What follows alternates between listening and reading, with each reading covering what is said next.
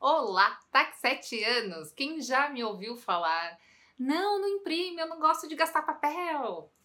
Quem me conhece, quem faz as consultorias comigo sabe muito bem. E essa crise transformou completamente a nossa sociedade. E é fácil notar que estamos convergindo em massa para soluções digitais, quer você queira, quer não. Então, a transição do mundo físico para o mundo digital, que já vinha acontecendo nas serventias, de acordo com a afinidade do titular, hoje avança como nunca. Aqui vão algumas dicas de como aproveitar melhor esta mudança.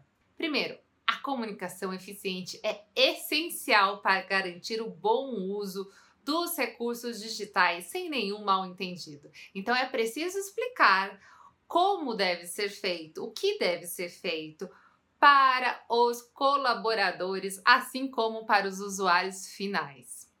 Não adianta você ter uma ferramenta super high-tech que ninguém sabe usar.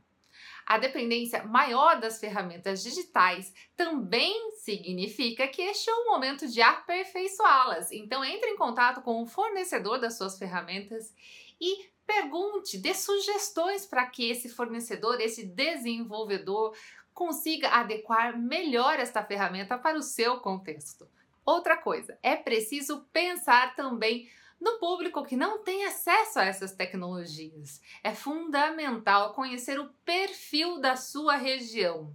Não adianta você ter tecnologia e o usuário não saber usar.